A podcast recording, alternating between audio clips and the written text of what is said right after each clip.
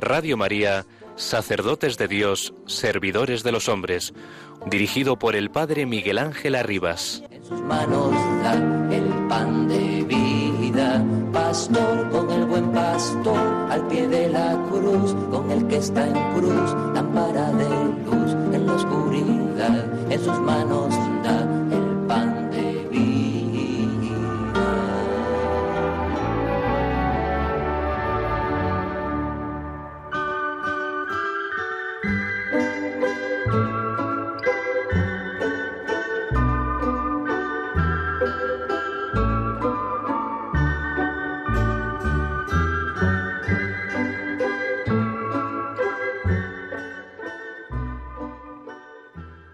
Del mismo modo, son de gran importancia los medios de comunicación social. Por una parte, unifican el planeta en la llamada aldea global. Por otra, pueden utilizarse para transmitir cualquier mensaje. De una manera correcta y competente, se puede llevar a cabo una auténtica incultura- inculturación del Evangelio. La globalización es una cosa buena, pero también perversa, por lo que hay que tenerla bien agarrada. Si la globalización la usan personas malas, causarán perjuicios a la Iglesia y a la sociedad. Algunos me han preguntado, ¿cuándo volveré a Vietnam? No puedo responder claramente a esa pregunta. En mi país los obispos no pueden hablar en la televisión ni en la radio. Cada uno solo puede predicar en su diócesis y necesita una autorización para poder ir a otra diócesis a celebrar o a pronunciar una homilía. Estoy ausente del país y sin embargo, en virtud de la globalización, estoy presente porque puedo hablar por internet o por la radio a todo el pueblo, más que los demás obispos que residen allí, y por eso no vuelvo. Cuando prediqué al Papa los ejercicios espirituales, recibí al momento por correo electrónico mensajes de personas que podían seguir los ejercicios por Internet. La globalización. Palabras del cardenal Nguyen Van Tuan, vietnamita, en el libro El gozo de la esperanza, su último retiro espiritual predicado a sacerdotes.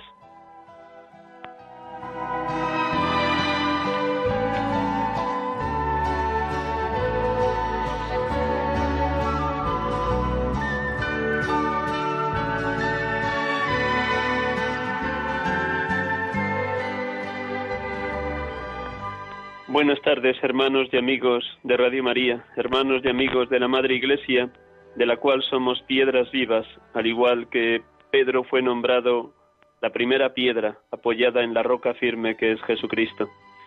Bienvenidos. En directo cada tarde de domingo, como en esta tarde, les hablamos en este programa, sacerdotes de Dios, servidores de los hombres. Una vez más, un millón de gracias a todos ustedes por la escucha del programa, por la oración en favor de la santidad de los seminaristas, de los sacerdotes y de los obispos. Un millón de gracias por estar en comunión. El Espíritu Santo hace posible un mismo pensar y un mismo sentir en el seno de la Madre Iglesia, aunque cada uno seamos diferentes y con espiritualidades o pertenencias eclesiales distintas, pero siempre movidos, guiados, conducidos por el mismo Espíritu, el Espíritu de Dios que hace maravillas y portentos en la Madre Iglesia. Esta tarde tendremos la oportunidad, dentro de unos minutos le podremos saludar, de dialogar con Adrián Ríos Bailón, sacerdote de la Archidiócesis de Sevilla, párroco de la parroquia de San Juan Pablo II, en Dos Hermanas, y actualmente delegado de medios de comunicación. Dentro de unos minutos, como digo, le saludaremos y podremos dialogar con él. Como tantos otros domingos, nos compartirá su experiencia de haber sido llamado, elegido y consagrado presbítero para la Iglesia y la maravilla que es ponerse en las manos de Dios, dejarse modelar por las dos manos del alfarero, la palabra y el Espíritu Santo. Como cada domingo, iniciamos el programa proclamando la palabra, el Evangelio de este domingo, y haciendo una breve oración de lección divina con este Evangelio que Dios nos ha regalado. Bien saben ustedes, estamos en el domingo vigésimo primero del tiempo ordinario, hoy 23 de agosto 2020. Tengo la dicha de poder dialogar con ustedes, de poder conducir este programa desde la humildad y pequeñez, desde mi pueblo, Riaza, Segovia, aquí atendiendo a mi madre acompañado también de mis hermanos en este momento, en este mes de agosto, y ya dispuesto a incorporarme a las tareas de sacerdote en la diócesis de Madrid esta misma noche.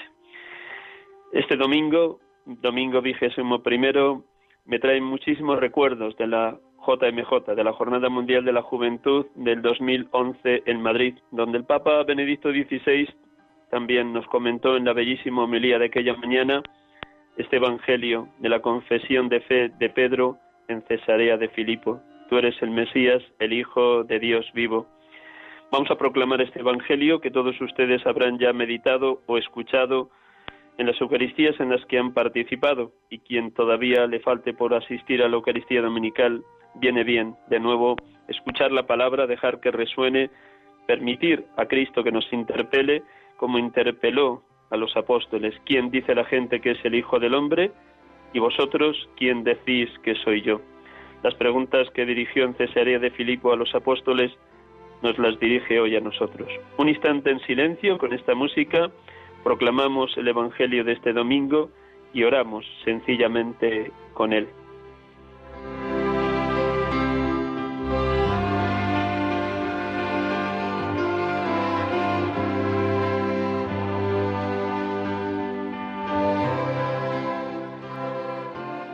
Del Evangelio según San Mateo.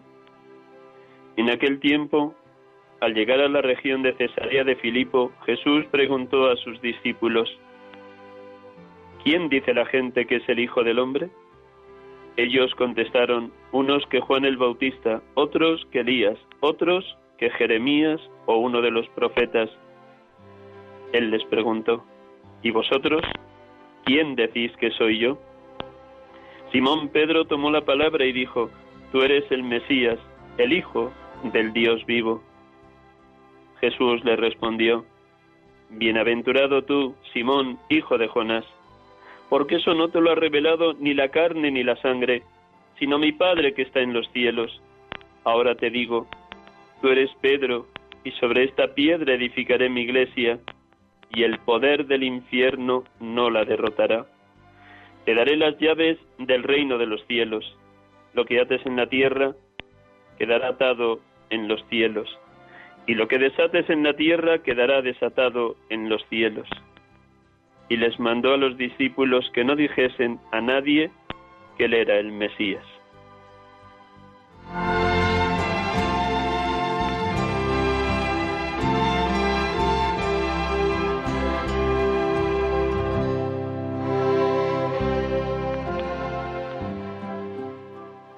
Bendito seas, Padre, porque enviaste a tu Hijo como el Manuel, Dios con nosotros, como aquel en quien se cumplieron los anuncios mesiánicos que tu palabra anunciaba por medio de los profetas, como aquel que confundían o identificaban quienes no le conocían como Juan el Bautista, tu precursor, o Elías, el profeta capaz de traer anuncios de paz a su pueblo, o Jeremías, o uno de los profetas. Bendito y alabado seas, Padre, porque a través de tu Hijo Jesucristo también hoy nos interpelas. ¿Quién dice la gente que es el Hijo del Hombre? Y vosotros, ¿quién decís que soy yo? Bendito seas porque estas preguntas nos ayudan a salir de nuestros momentos de tibieza o mediocridad en la vida cristiana, de los momentos en los que vivimos demasiado cómodos la fe o el seguimiento de tu Hijo. Bendito seas, porque estas preguntas nos ayudan a ser eternos buscadores de tu voluntad y permanentes amigos de tu Hijo, cuya palabra y cuyo testimonio nos sobrepasan y nos desbordan, de ahí que necesitemos estar en constante búsqueda de la verdad, tu verdad, tu única verdad. Bendito y alabado seas, Hijo de Dios, Jesús de Nazaret, Mesías, Salvador, porque pones en verdad a los apóstoles con esa pregunta. ¿Y vosotros quién decís que soy yo? No quieres respuestas aprendidas de memoria ni fórmulas de teología. Quieres de nosotros una respuesta viva, directa, concreta, que implique a toda nuestra persona y que nos ayude a trabar contigo una relación intimísima, de profunda amistad y de un discipulado que lo da todo por ti. Gracias, Señor Jesús, porque por la gracia del Padre Dios y la fuerza del Espíritu nos capacitas para responderte como Pedro. Tú eres el Mesías, el Hijo de Dios vivo. Bendito y alabado seas, Espíritu de Dios, Espíritu de amor, porque la respuesta de Pedro no brota de la sabiduría humana, ni de opiniones religiosas, ni de corrientes de filosofía, no. Esa respuesta está inspirada por ti, tal como nos enseña el apóstol San Pablo en la primera carta a los Corintios. Nadie puede decir Jesús es el Señor si no es bajo la acción del Espíritu Santo. Sí, gracias, Consolador Divino, porque tu luz y tu poder tu gracia y tu consuelo nos pone en comunión con el sucesor de Pedro, hoy llamado Francisco, antes Benedicto XVI y San Juan Pablo II. Tú nos confirmas en la fe apostólica, nos garantizas que Pedro y sus sucesores son la piedra sobre la que Cristo, roca viva, construyó, construye y construirá la iglesia, porque el poder del infierno no la derrotará. Alabado y bendito seas, oh Dios amor, perfectísima comunión de los tres, Padre, Hijo y Espíritu Santo, que venís a nosotros, nos tomáis posesión y nos convertís en morada vuestra. Adorado Dios amor, Dios Trinidad.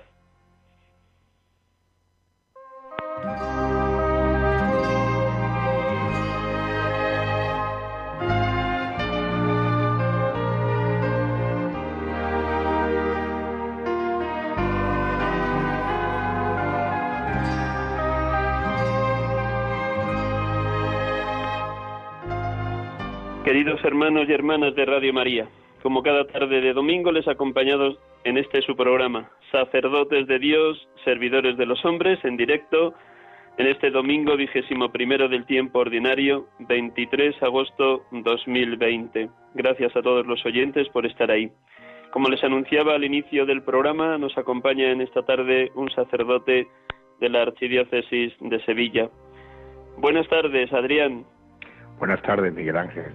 Un millón de gracias por prestarnos este rato de la tarde del domingo, que siempre es un día muy ajetreado para cualquier presbítero y más para un párroco como tú, siempre vivo y actuante.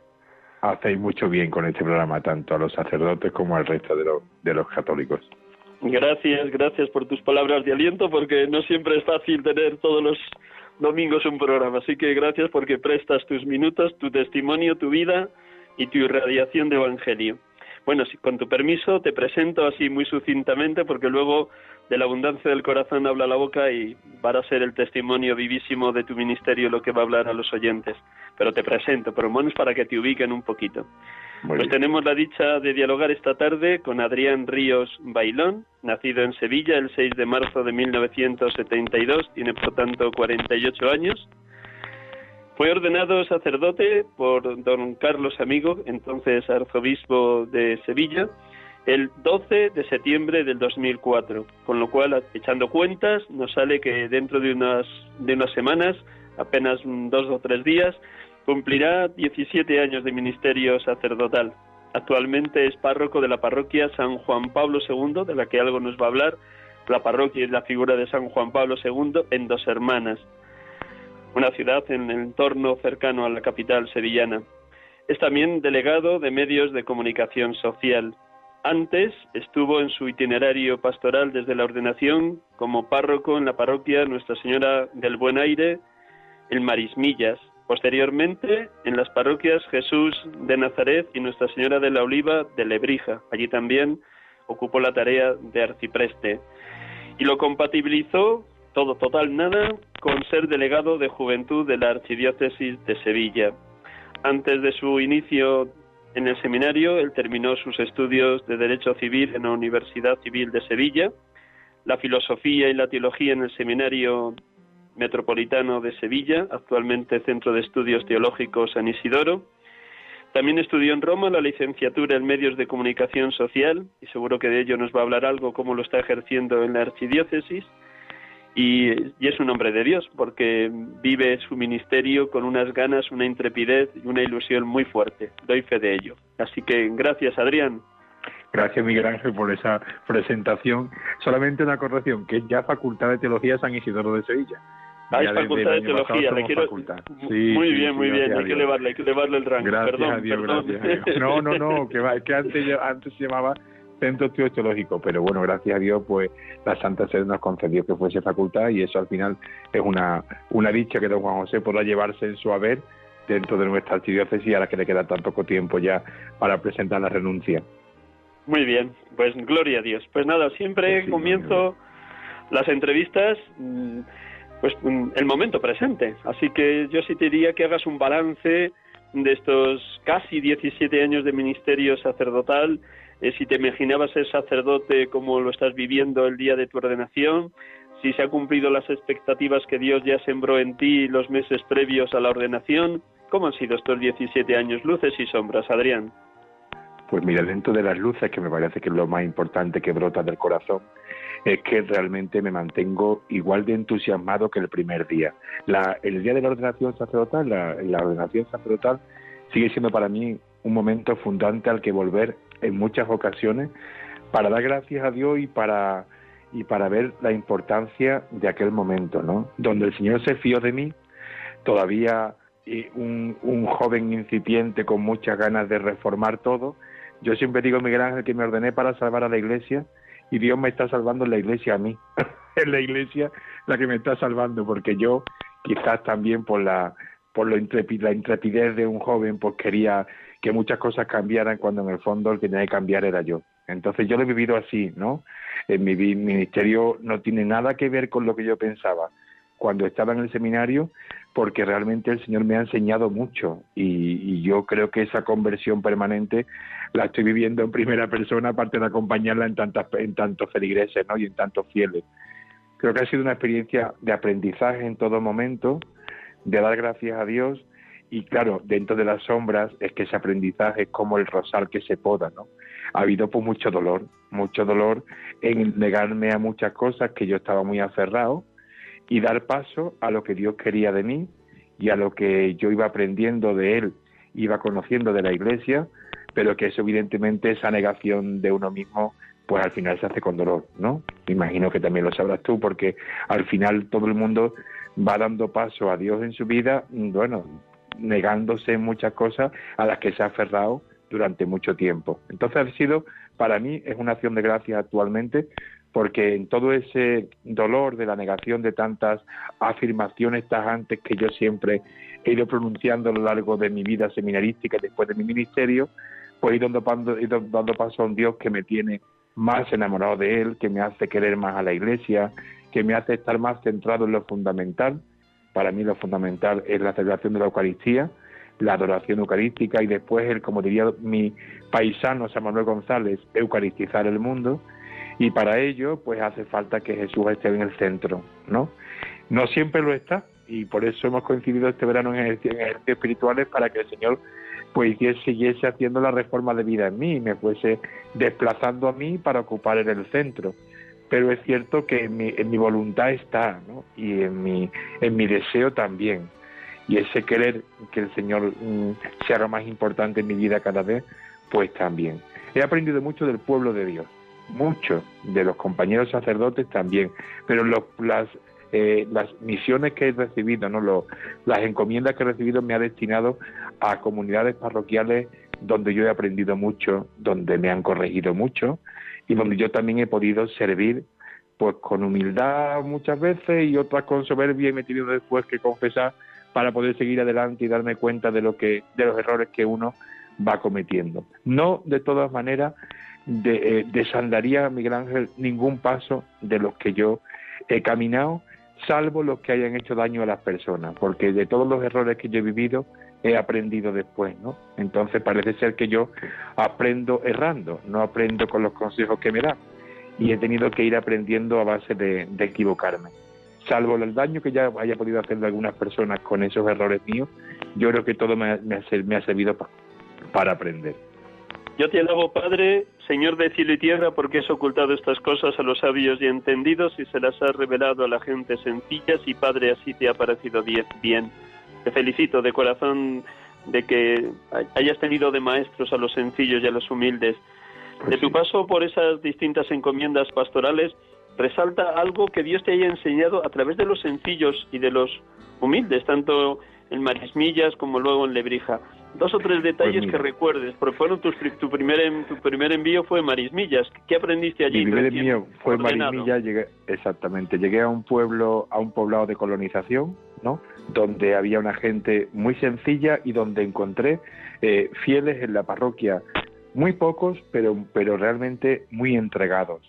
Eh, bueno, podría subrayar muchas cosas, pero una de las más importantes quizás fuese eh, el tener como, como cooperador en la parroquia principal al hermano mayor de la, de la hermandad de aquel momento, que era un, un señor que trabajaba, que era gruista, trabajaba montado en una grúa, y él en los tiempos de descanso y mientras los compañeros obreros se iban a tomarse el bocadillo y a hablar de mil, cosas, él se encerraba en su coche y hacía oración con el Evangelio diario.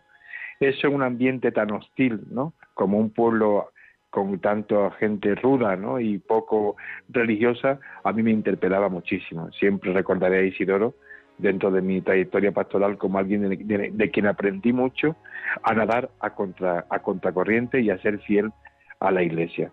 Luego, pues en Lebrija me tocaron parroquias mm, donde aprendí muchísimas cosas a base, a base de dolor, sobre todo la primera parroquia, a la que quiero tantísimo a la, gente a la que fui enviado.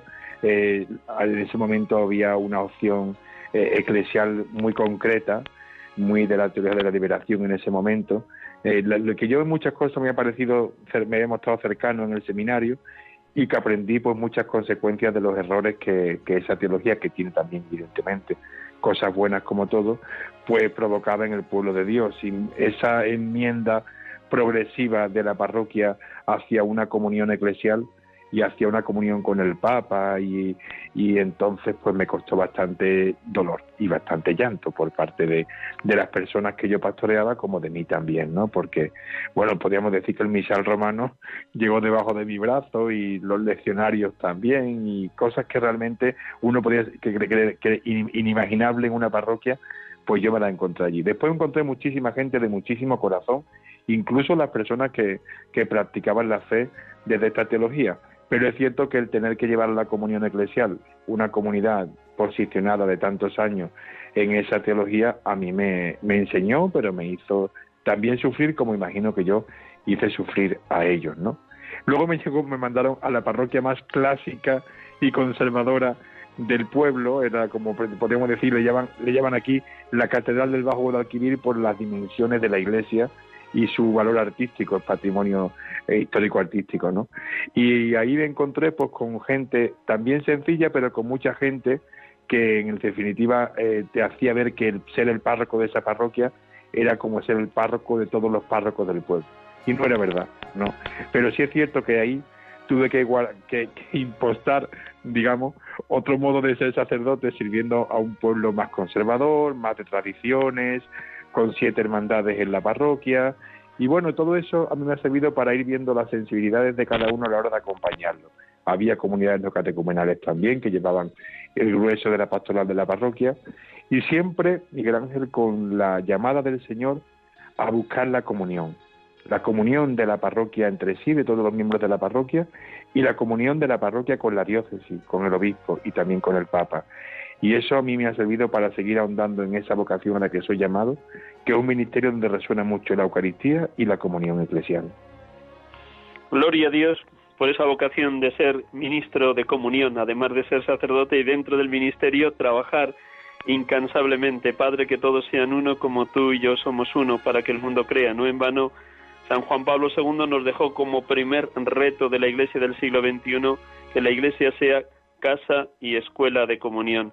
Creo que todos los presbíteros lo llevamos muy dentro. Ya está bien de crear cortijos independentistas en cada parroquia, sino que todos hermanos en el seno de la misma Iglesia, en comunión con el obispo de la diócesis y con el Papa. Maravilloso por tu testimonio, Adrián. ¿Y, eso lo hiciste compatible con delegado de juventud o estuviste liberado solo para ser delegado de juventud en el tiempo de, Brija? Eso, fue compatible, no, estamos tan abundantes de sacerdotes como para que lo liberen para muchas cosas. ¿Cuánto tiempo estuviste de delegado de juventud? ¿Cuántos cursos? Pues tuve cinco años, cinco años de delegado de juventud, sí. Cuéntanos, y, terminó la, bueno, muy bonita, imagínate, yo me tocó, me tocaron vivir momentos muy importantes dentro de la historia de la Iglesia de España, y de la Iglesia de Sevilla. Me, me, tocó organizar un encuentro con los hermanos de TC a nivel eh, España y Portugal, que vinieron muchísimos jóvenes y eso fue un previo para el ensayo de los días en la diócesis de la Jornada Mundial de la Juventud de 2011 que movilizó a un voluntariado juvenil enorme en la, en la archidiócesis, que hizo salir de las piedras a un montón de gente para, para volcarse la acogida de jóvenes aquí en la diócesis y después para participar de la Jornada Mundial de la Juventud, que fue mi broche, es decir, mi último, mi último evento donde viví, viví la pastoral juvenil como delegado, puesto que de allí me enviaron a Roma para estudiar la comunicación institucional. Yo aprendí a acompañar a los jóvenes en los distintos carismas, a trabajar con los carismas de la Iglesia que regaló el Espíritu Santo para acompañar a los jóvenes, muy cerca de los salesianos, muy cerca de congregaciones con una pastoral juvenil fuerte y muy cerca de las parroquias que tenían grupos juveniles. Me tocó acompañar a muchos sacerdotes en la tarea de, de, organizar la pastoral juvenil de la parroquia y viví una etapa dorada de la pastoral juvenil en ese momento. No siempre es así porque la pastoral juvenil es un poco una tarea ingrata, es una tarea de paso, donde los que ya estado acompañando durante un tiempo de pronto ya abandonan esa etapa de la pastoral juvenil, muchas ocasiones abandonan incluso la presencia activa en la iglesia y vuelven después con los hijos ya pequeños para volver a educar y hacer una familia como iglesia doméstica. Pero es cierto que, que esa tarea que es ingrata me tocó a mí sufrirla poco, porque yo vi ahí realmente un movimiento muy grande y muy alegre de jóvenes, tanto en Sevilla como lo que compartí con toda España. Me tocó también participar con los jóvenes de Sevilla en el Encuentro Europeo de Jóvenes en Santiago, que también se hace periódicamente y que también fue un previo a la JMJ de Madrid. Y entonces digamos que viví, una, viví muchas luces y pocas sombras en ese ministerio que primero fue con don Carlos Amigo y luego lo continuó con don Juan José Asenjo hasta que ya él me envió a estudiar a Roma. Me alegra que hayas hecho mención a la Jornada Mundial de la Juventud, agosto 2011 en Madrid, porque yo también iniciaba el programa recordándolo. El Evangelio de hoy, precisamente, es el Evangelio que comentó Benedicto XVI. que predicó el Papa Benedicto XVI, exactamente. Pero eso quería hacerte una pregunta muy personal. Un delegado de juventud tiene que estar pendiente de mil tareas organizativas y más dentro de una jornada mundial de la juventud tan grande, tan gigantesca como la de Madrid. Pero de lo más profundo de ti, ¿qué te regaló Dios en esa jornada mundial de la juventud? Sobre todo aquella noche que pasamos en Cuatro Vientos y después de aquella tormenta y la mañana siguiente. ¿Qué, qué, qué, qué, te regaló Dios a través de la figura o bien de Benedicto XVI o bien el simple y gran acontecimiento de dos millones de jóvenes en Cuatro Vientos? Bueno, yo soy un devoto personal de Benedicto XVI, con lo cual eh, tener la presencia de, del Santo Padre tan, eh, tan cercana, ¿no? Tan cercana en ese tiempo, a los que nos tocó vivirlo muy de cerca en Cuatro Vientos, incluso muy cerca de él físicamente, pues fue un regalo. Pero a mí me regaló Miguel Ángel una vocación sacerdotal, es decir, un joven de los que yo llevaba de la parroquia, eh, que pertenecía no solamente a la pastoral juvenil de la diócesis, sino a mi parroquia de Lebrija, pues fue, encontró su momento eh, fundante en esa vigilia para confirmar que el Señor lo llamaba al sacerdocio. Había sido algo llevado muy en secreto, que ni siquiera yo todavía podía eh, afirmarlo, aunque lo intuía, y aquella vigilia la que yo subí con él al escenario, ¿no? Al, en la, durante la vigilia de la noche, con todo lo que pasó, él, habiendo llegado el último a Cuatro con el coche de los discapacitados, puesto que él llevaba otro joven de la parroquia con parálisis cerebral, llegó el último Miguel Ángel a ese encuentro y acabó dan, saludando personalmente al Papa, besándole el anillo, después de aquel vendaval que hubo, donde el grupo de jóvenes que estaba en ese momento arriba, pues pudo saludar al Papa. Entonces él salió llorando de allí, se confesó con nuestro obispo auxiliar en el autobús de vuelta y entró en el seminario a los dos años. Y hoy, el año pasado, cantó misa. Qué mejor regalo, ¿verdad? Gloria a Dios por este regalo que te hizo el Señor y gloria a Dios también por porque Dios pone cantidad de situaciones para que en este muchacho que llegó con semilla vocacional, pero que fue confirmada allí. Y enhorabuena a ti porque también se sirvió el Señor de ti para todo ese acompañamiento, tanto en lo más profundo de, este joven que ahora es sacerdote, como en ese pequeño detalle de ayudarle a subir al estrado donde estaba Benedicto XVI en aquella noche de la JMJ. Felicidades, de verdad, Adrián. Un, regalo, de Dios. Un regalo de Dios. Totalmente. Y con, con respecto, pero también lo has tocado hace un instante, ¿Cómo mm, acompañaste, alentaste, animaste en esos cinco años de delegado de pastoral de juventud a los sacerdotes que estaban más desanimados en hincar el diente a la pastoral juvenil? ¿Cómo les intentabas animar? Yo creo que hay una barrera entre los sacerdotes que piensan que ya les ha pasado la época del trabajo con los jóvenes y entonces dan por hecho que no tienen nada que aportar. Mi vocación, Miguel Ángel, es una vocación de sacerdotes mayores. Yo me he ido dirigiendo espiritualmente desde que tengo quizás 16 años con sacerdotes mayores que e incluso el que me llevó al seminario, un jesuita, ya no vive, y la primera misa se la dijimos otro compañero y yo, los dos habíamos sido dirigidos espiritualmente por él, a los pies de la cama, ya muy enfermito, y para nosotros eh, el vivir la vocación con entusiasmo, como la vivía él, el, el, empuje que tenía de cara a compartir su corazón enamorado hacía que al final nadie, nadie sintiese la distancia de edad entre él y nosotros. Yo les decía siempre a los sacerdotes que no era cuestión de edad, que era cuestión de entusiasmo, que era cuestión de celo pastoral y que era cuestión de enamoramiento. Y cuando tú ves un sacerdote enamorado del Señor, eh, entregado, eh, que el Señor le despierta en esa entrega creatividad, que no se rinde y que sobre todo comparte lo que vive con sinceridad, es la mejor pastoral vocacional que se puede hacer y la mejor pastoral juvenil. Cuando encuentras a jóvenes en torno a un sacerdote, eh, ya da igual que sea mayor o joven, sabes que ahí hay una realidad sacerdotal viva, entusiasmada y que será cada uno con su carácter, porque los jóvenes además captan fácilmente cuando estás bien y cuando estás mal. Yo, en los ejercicios espirituales los que hemos coincidido, este verano una de las exámenes que me salía era realmente lo que los pobres jóvenes aguantan de mí cuando ya acabo tan cansado a final de curso y me voy de campamento de, de convivencia con ellos, ¿no?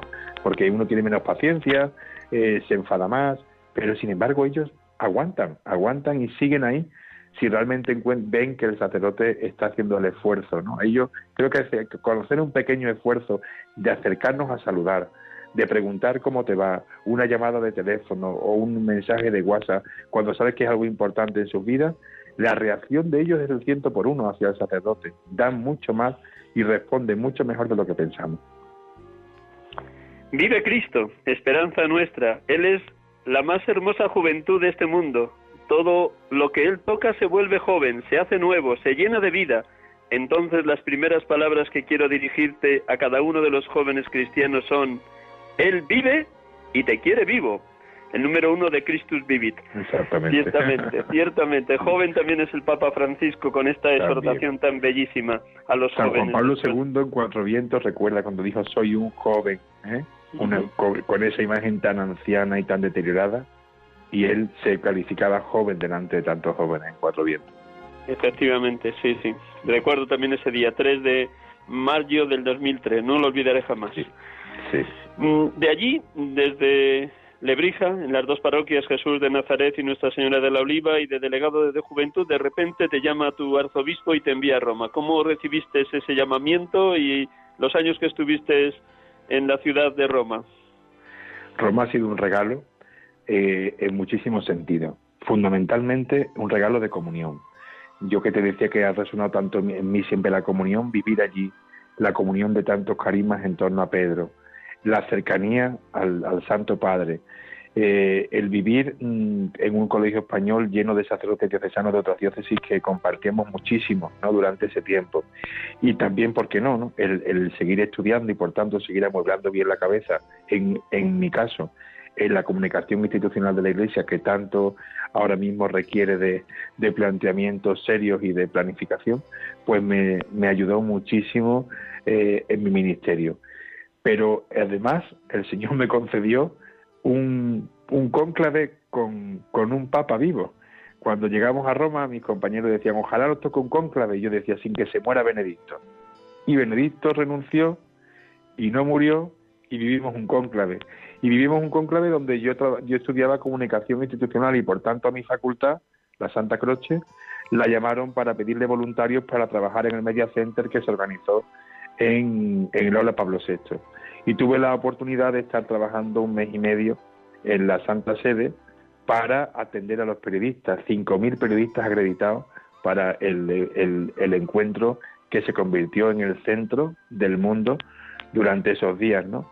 Entonces vivir todo aquello al servicio de los periodistas, atenderlos, ver cómo el padre Lombardi cada día creaba contenidos para que los periodistas pudiesen trabajar, con qué delicadeza los trataban los portavoces tan de las distintas lenguas igualmente, pues fue una ocasión de que nunca se me olvidará retransmitir la primera misa del Papa Francisco ya como pontífice en la capilla Clemente, en la capilla Sistina para los eh, para sus hermanos cardenales eh, de, inmediatamente al día siguiente del cónclave.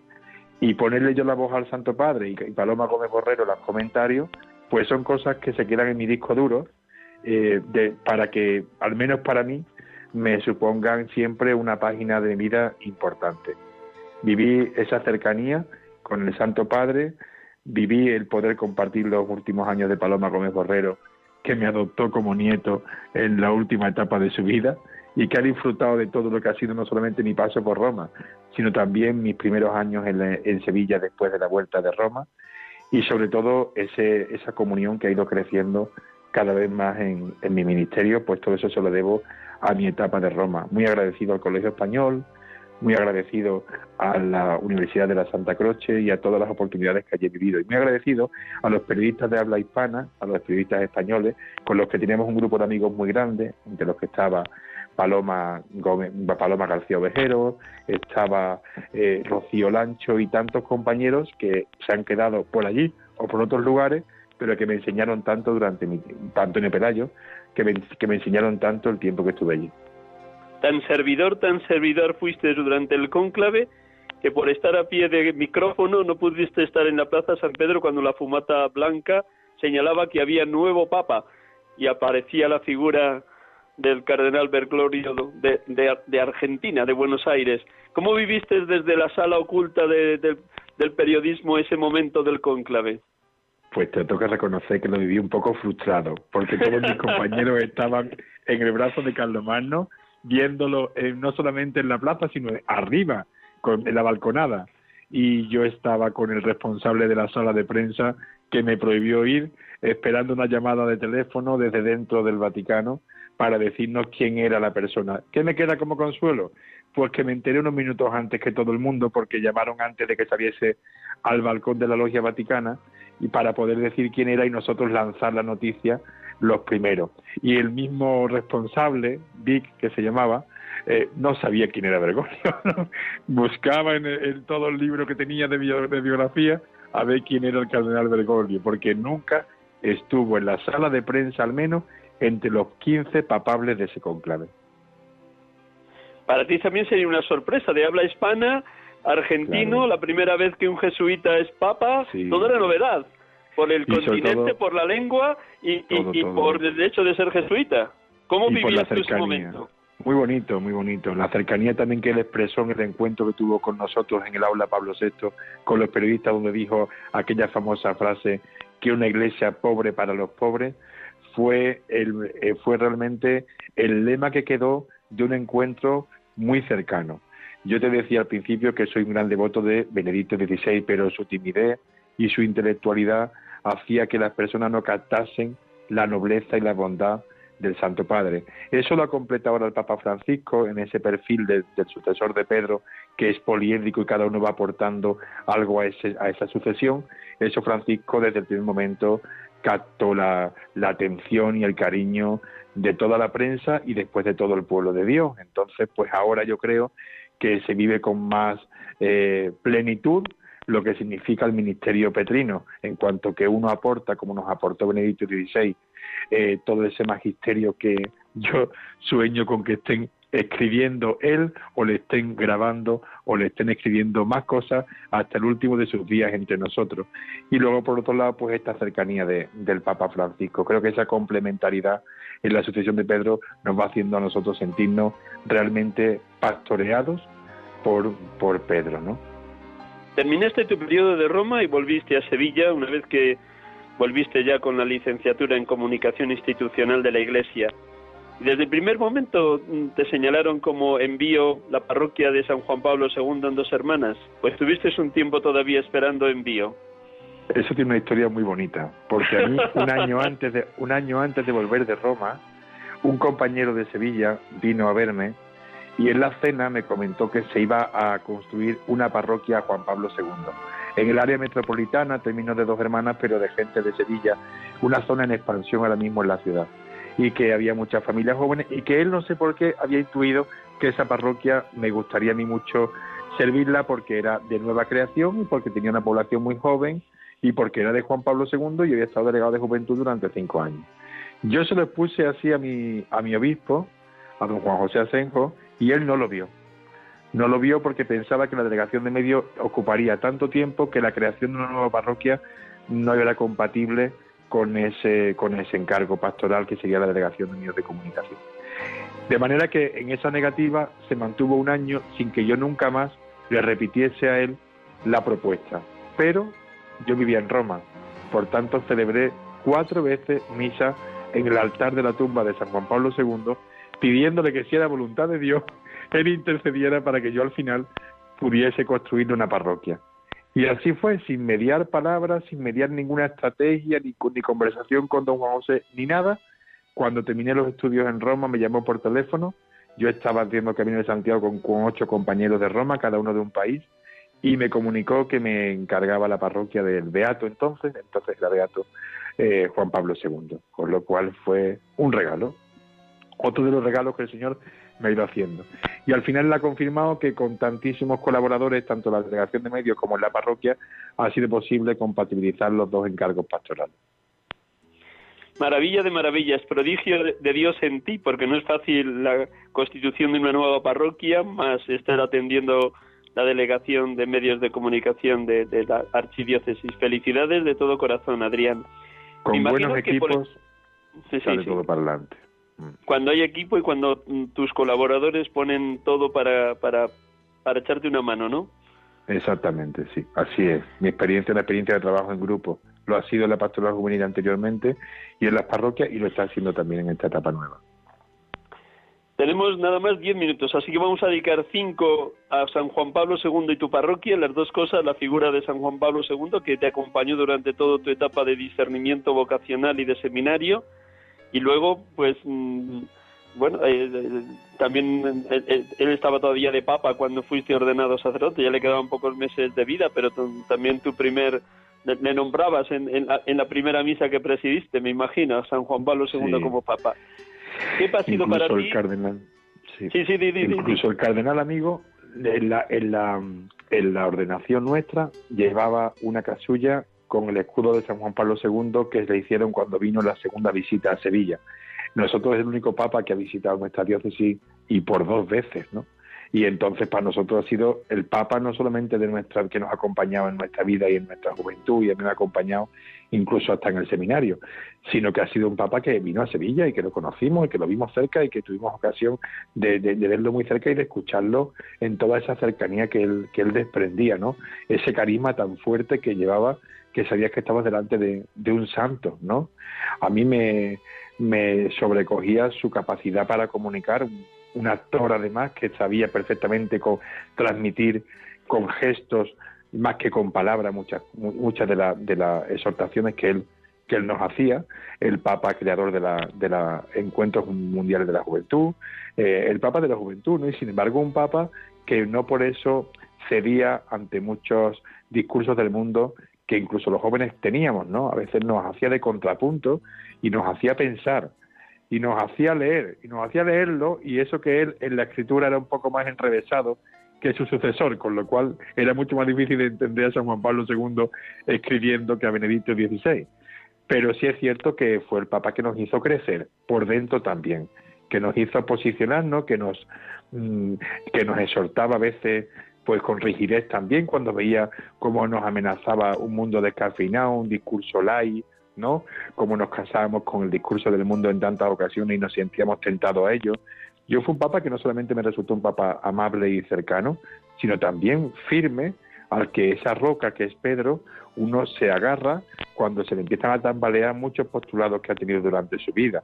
Le decía que en mi vida ha habido una evolución también de un discurso a veces muy progresista y muy de arriba tapia a un discurso más, más, más agradecido a esa iglesia que, que conserva un depósito de la fe que en lo esencial es inamovible y solo en el lenguaje va adaptándose a los tiempos y que a mí me ha servido para centrar mi ministerio y mi vida eh, ante muchas tempestades. Y eso, Juan Pablo II, pues teniendo que enmendar tantos excesos del Concilio Vaticano II, teniendo que, decir, que definir la identidad sacerdotal del, presbítero para que sepa realmente, entre tanto titubeo del posconcilio, eh, que en qué consistía ser ministro de la Iglesia, se lo debemos a él. Fue un papa muy valiente, que no se amedrentó ante todo lo que podía suponer eh, su discurso en muchas personas fuera y dentro de la Iglesia y que a él le debemos ahora que vivamos un depósito de la fe firme y que eso nos está ayudando a acompañar a matrimonios, a familias, a jóvenes y a todos los fieles que, que nos encomienda la Iglesia. Muy próximamente tu parroquia va a ser consagrada, si tengo noticias bien llegadas. Y el 13 de septiembre, si Dios quiere. Gloria a Dios, muy cerquita al día siguiente de tu aniversario de ordenación. Exactamente. ¿Cómo, ¿Cómo intentas impregnar de la figura de San Juan Pablo II a los feligreses de esa parroquia, puesto que es el titular de la parroquia a la que ha sido enviado? ¿Cómo intentas irradiar la personalidad de San Juan Pablo II a los feligreses? En primer lugar, es muy fácil vertebrar una formación permanente en la parroquia utilizando todo el magisterio de Juan Pablo II, porque en tantísimo tiempo de magisterio, en tantísimo tiempo de pontificado, le dio tiempo escribir sobre casi todo, de manera que tenemos fuentes doctrinales de él mm, para todo lo que podamos iluminar de la realidad actual. Pero después es verdad que se me ha ido, me, ha ido viniendo dada una realidad eclesial muy eh, empapada de su magisterio, y también de su espíritu, ¿no? En la parroquia la pastoral familiar se vertebra en torno a, la, a los grupos del proyecto Amor Conyugal, que son un que es un proyecto inspirado en el itinerario de la teología del cuerpo de San Juan Pablo II y que hace que los matrimonios en la parroquia, ahora mismo hay seis grupos de una media de ocho matrimonios por grupo, crezcan mensualmente a la luz de su magisterio, de su magisterio en teología del cuerpo en familiares consorcios y en todo lo que Juan Pablo II nos ofrece a nosotros para la familia y la vida conyugal. De cara a los jóvenes, pues lo mismo, porque todo lo que es lo que hemos heredado de la Jornada Mundial de la Juventud ha sido un lanzamiento de una bola que va creciendo de jóvenes que se sienten orgullosos de ser jóvenes de iglesia, de encontrarse con Jesucristo, de recuperar el valor de la adoración eucarística, algo que es impensable, era impensable hace 15 años que hoy día los niños, los adolescentes y los jóvenes vivan como momento principal de su campamento y de sus encuentros la adoración a Jesús Eucaristía. Y eso ha sido un empeño de que, de, que fuese valorado en los encuentros de la Jornada Mundial de la Juventud con el Papa pues, San Juan Pablo II. Con lo cual, realmente ahí tenía una intuición enorme el Santo Padre de lo que sería realmente después el momento propicio de encuentro de Jesús con los jóvenes, ¿no? Así sigue siendo en mi parroquia, con adoración eucarística de los grupos de FETA los lunes, con formación permanente con los jóvenes los domingos por la tarde, antes de la misa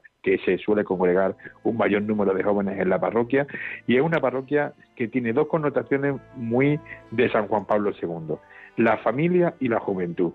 Hay muchas familias con muchos niños que dan mucha alegría en la parroquia, y hay muchos jóvenes que van viniendo independientemente cada uno y van encontrando en la parroquia ese espacio de, alegría y de compromiso que supone el ser joven en la iglesia hoy, ¿no? Alabado sea Jesucristo por esa viveza que, que el Señor te va regalando a través de, de, tus feligreses en la parroquia de San Juan Pablo II. La última pregunta, porque como ya ves, tú que eres especialista en medios de comunicación, sabes que el tiempo vuela. Pues... ¿Qué ha supuesto para ti el reto de ser delegado de medios de comunicación social? ¿Cómo te has ido rodeando de un equipo que colabora al máximo contigo? ¿Y cuál sería ese reto que tienen todas las diócesis de España a través de esta delegación?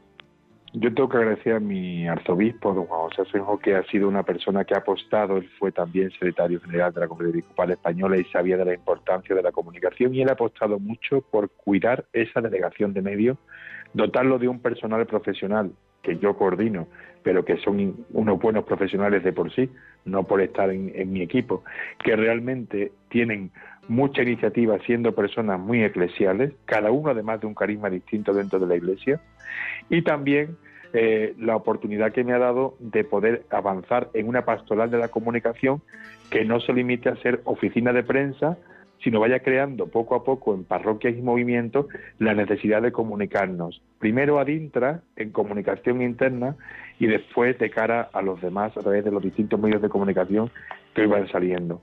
Ahora mismo la Delegación de Medios tiene una escuela de comunicación, un seminario permanente de comunicación, eh, ambas cosas en la, la Facultad de Teología, tiene una pastoral de la comunicación canalizada por una página web que se llama Archisevilla Siempre Adelante, que compagina lo pastoral con lo misionero, de manera que, del mismo modo que ofrece testimonios para la misión, ofrece recursos pastoral, pastorales para los agentes de pastoral de las parroquias y de la diócesis, y que se convierte también en una experiencia de trabajo pastoral en comunión porque los voluntarios de ese área pastoral de la delegación los forman distintas personas de distintas procedencias y carismas de la iglesia diocesana. Con lo cual es un punto de encuentro también para cofrades, que en Sevilla tiene una importancia muy, muy, grande, con religiosos, con movimientos laicales, con distintos signos, y eso es una riqueza sumada a ese trabajo pastoral. Después la relación con las instituciones, pues con las personas que de los medios de comunicación generalistas me ha permitido calibrar y la importancia y el sufrimiento de los medios de comunicación actualmente, que lo vemos siempre como parte de, del mal espíritu y no es así, son personas que tienen que trabajar, que llevar el pan a su casa, que tienen una vocación que generalmente queda frustrada por otros objetivos que no son los que su profesión y su ética les marcaría. Entonces, acompañar también a los periodistas y a los responsables de los medios de comunicación personal y espiritualmente me está sirviendo porque así lo hago con distintos profesionales del medio para conocer el sufrimiento que también ahora mismo viven los medios de comunicación y la transformación que están viviendo en los distintos formatos clásicos como el papel hasta ahora y que sin embargo están cayendo en desuso y por tanto su sistema económico también, ¿no? Yo pienso que me ha ayudado para mirar con mejores ojos a los medios de comunicación que como generalmente se mantienen un discurso interno de la Iglesia y por otra parte una oportunidad también de ver la creatividad que dentro de la Iglesia se tiene con las personas que también tienen carismas y, virtudes en torno a esta, a esta área de la Iglesia que es comunicación y que la están poniendo al servicio de la Iglesia diocesana. Para mí es una riqueza, Miguel Ángel, que estoy viviendo permanentemente soy realmente más pastor de parroquia, es decir, que aunque, aunque esté en la delegación de medio, veo como realmente siempre me inclino más hacia la pastoral en la diócesis, hacia la pastoral en la parroquia, hacia mi labor como en la cura de almas, pero también lo compagino con, con este encargo del arzobispo que intento hacer lo mejor posible. Tenemos que concluir. Permíteme, no, no te vayas para despedirte junto con todos los oyentes de Radio María. Y voy a recordar quién eres, porque alguno seguro que se ha incorporado a mitad de programa, pues decirles a todos los oyentes que hemos tenido la dicha de poder dialogar esta tarde con Adrián Ríos Bailón, sacerdote de la Archidiócesis de Sevilla, párroco de la parroquia de San Juan Pablo II en Dos Hermanas y delegado de medios de comunicación social, en una riquísima vida de sus 17 años de ministerio sacerdotal. De verdad que un millón de gracias, un millón de gracias, Adrián. Muchas gracias, Miguel Ángel. Yo simplemente quería exhortar a los sacerdotes a que busquen siempre fuentes en los sacramentos y en la espiritualidad de la Iglesia para que se sientan vivos. Yo tuve la ocasión de hacer un seminario de vida en el Espíritu para sacerdotes a principios de este año y ha sido para mí un nuevo Pentecostés, un regalo que me ha, que me ha hecho el Espíritu Santo para que yo revive mi carisma. Invito a todos los sacerdotes a que busquen, o bien en ese seminario de vida en el Espíritu para sacerdotes, o bien en cualquier medio que la Iglesia suscite para reavivar el don recibido. Gracias por animarnos a participar de ese seminario en el Espíritu. Voy a terminar, como suelo hacer, con unas palabras de algún gran santo. Has mencionado al principio a San Manuel González, no tengo aquí ahora ningún libro, pero sí voy a terminar con alguien muy cercano a él, que fue San Rafael Arnaiz. Con estas palabras voy a concluir el programa y luego te despido. Dice, cuando le faltaban dos meses y catorce días para fallecer, dice San Rafael Arnaiz desde la enfermería de San Isidro de Dueñas, Qué hermosa profesión voy a hacer el día de mi muerte. Votos eternos de amor, para siempre, para siempre. ¿Quién piensa en la tierra y en los hombres? Todo es perecedero, pequeño, deleznable, solo Dios. Todo lo externo es vanidad, solo Dios. El tiempo y el hombre pasan, solo Dios, solo Dios, solo Dios, solo Dios. Sea mi vida, y María, mi buena madre, me ayude a caminar en este valle de miserias. Así sea. Amén. Pues buenas tardes a todos los oyentes. De nuevo, gracias Adrián. Gracias también a Javier que desde los estudios de Radio María nos ha acompañado y ha permitido este programa en directo en esta tarde de domingo. Sacerdotes de Dios, servidores de los hombres. Que Dios les bendiga. Feliz domingo, feliz semana. Hasta el próximo domingo, si Dios quiere.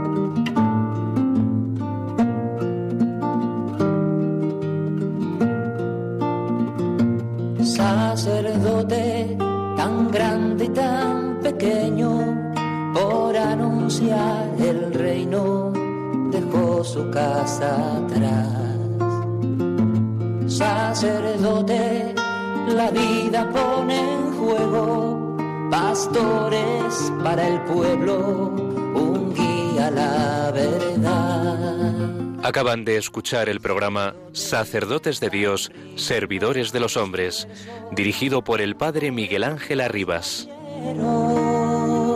Pues quiere siempre ahora ya. Pastor con el buen pastor al pie de la cruz, con el que está en cruz, lámpara de luz en la oscuridad, en sus manos da el pan de vida pastor, al pie de la cruz, con el que está en cruz, lámpara de luz en la oscuridad, en sus manos